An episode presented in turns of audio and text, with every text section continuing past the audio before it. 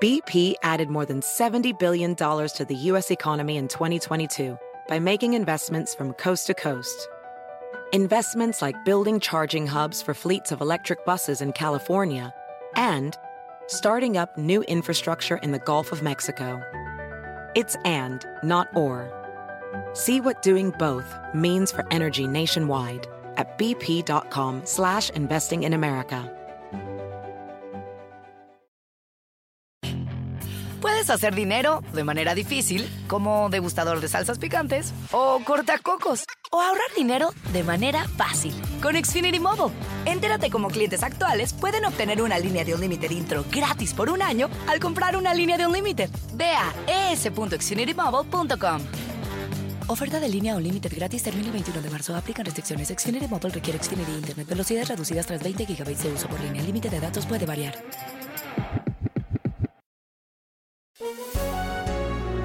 Hola, bienvenidos al podcast de NTN24, el canal de las Américas. Hoy es jueves 8 de octubre. Gracias por preferirnos. Yo soy Hugo Vecino y a partir de este momento haremos un recorrido por lo que es noticia en América Latina, Estados Unidos y el mundo. Ayer se celebró en Utah el debate entre los candidatos a la vicepresidencia Kamala Harris y Mike Pence. Fue un encuentro donde primó el respeto y el control del tiempo. Los candidatos estaban separados por láminas de acrílico para minimizar los riesgos de contagio de COVID-19. Harris criticó el manejo de la pandemia. Ellos sabían que la estaban encubriendo. El presidente dijo que era una farsa, minimizó la seriedad del asunto. Pence defendió la gestión de Trump. Durante el evento también se debatieron temas relacionados con impuestos, resultados electorales, protestas raciales y medio ambiente. El presidente Donald Trump dijo que no participará en el próximo debate presidencial pautado para el 15 de octubre, ya que los organizadores decidieron hacerlo de forma virtual. Trump dijo, no voy a perder mi tiempo. No, no voy a perder el tiempo en un debate virtual. De eso no se trata el debate. Sentarse detrás de una computadora y hacer un debate es ridículo y luego te interrumpen. Sobre este debate hablamos con Todd Bell, director del programa de Dirección Política de la Universidad George Washington. Está diciendo que quiere que sea de su manera. Quiere estar en el escenario y no quiere que otra persona le tome el micrófono compartiéndose casi como un matón. Es como quiere hacer las cosas y él no quiere que se lo arrebate, que es lo que sucedería en un ambiente en línea. El presidente de Brasil, Jair Bolsonaro, aseguró en las últimas horas que la operación anticorrupción Lava ya no tiene sentido porque en su gobierno no hay corrupción. El famoso Lava Jato se hizo público en el año 2014 y destapó redes de corrupción entre empresarios y políticos. Fue un terremoto político, no solo en Brasil. La investigación liderada por el juez eh, Sergio Moros incriminó a más de un millar de personas y otros casos de corrupción comenzaron a destaparse en toda América Latina. ¿Tiene razón Bolsonaro en querer cerrar esta operación? ¿Es cierto que su gobierno ya no tiene corrupción? Conversamos con Paulo Sotero, investigador del Instituto de Brasil Wilson Center. Sí, Lava uh, sí, es, un, parte del pasado más que el presente de Brasil, uh, pero corrupción sigue, corrupción sigue y afecta uh, muy directamente la gente cercana a Bolsonaro. Sabemos lo que pasa, por ejemplo, con investigaciones que involucran gentes muy cercanas a Bolsonaro, incluso su esposa. Chile se prepara para el plebiscito que busca decidir sobre una nueva reforma constitucional el próximo 25 de octubre, cuando los ciudadanos votarán si quieren o no cambios en la Carta Magna y qué órgano debería encargarse de ejecutarlos. Entre las demandas de los promotores del sí, resalta el llamado a una mayor participación del Estado en la prestación de bienes básicos como la luz y el agua.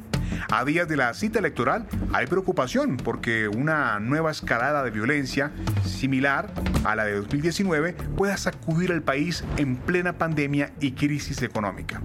Para Néstor Aburto, subdirector de prensa de Radio Bio Bio, la incertidumbre en la nación sudamericana aumenta con el pasar de las horas se viven horas bastante críticas porque podría eventualmente, y así se ha mostrado en los últimos días, volver las manifestaciones, tal vez no con la misma violencia, tal vez no con el mismo número de personas, eso no lo sabemos, pero evidentemente que hayan levantamientos en contra del gobierno y en contra, en definitiva, del Estado, de quienes han administrado el Estado chileno en los últimos años.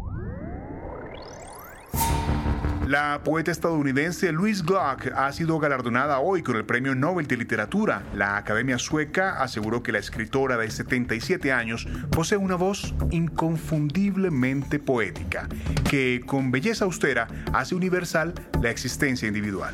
Conversamos con Anders Olson, jefe del Comité del Premio Nobel de Literatura. Ella ha publicado 12 colecciones de poesía y varios volúmenes con ensayos sobre escritura lírica, todos caracterizados por su búsqueda de la claridad. La infancia y la vida familiar, las relaciones entre padres e hijos, son las temáticas que han sido centrales para ella.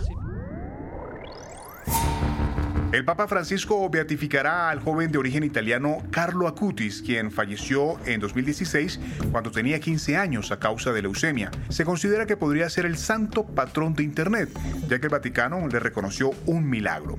Se dedicó a ayudar a los necesitados y a llevar la palabra de Dios a través de Internet.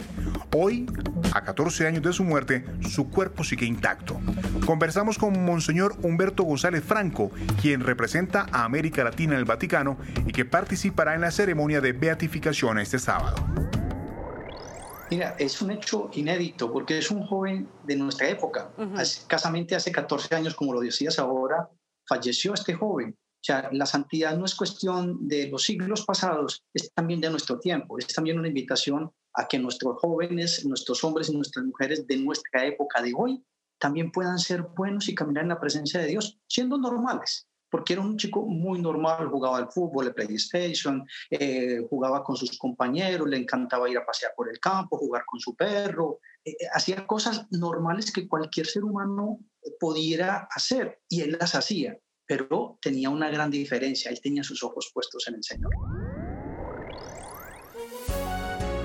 Si te gustó este podcast, puedes buscar más de nuestro contenido en nuestra página web www.ntn24.com. En NTN24 tenemos una red de corresponsales en las Américas que nos permite tener acceso de primera mano a toda la información y hacer análisis sobre los eventos más importantes de la región. Ha sido un placer estar con ustedes. Yo soy Hugo Vecino.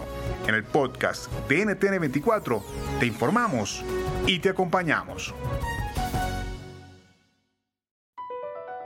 BP added more than $70 billion to the U.S. economy in 2022.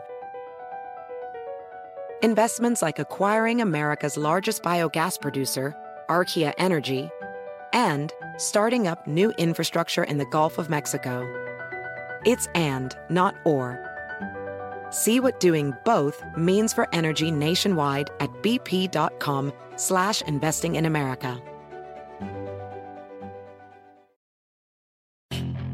Puedes hacer dinero de manera difícil, como degustador de salsas picantes, o cortacocos, o ahorrar dinero de manera fácil con Xfinity Mobile.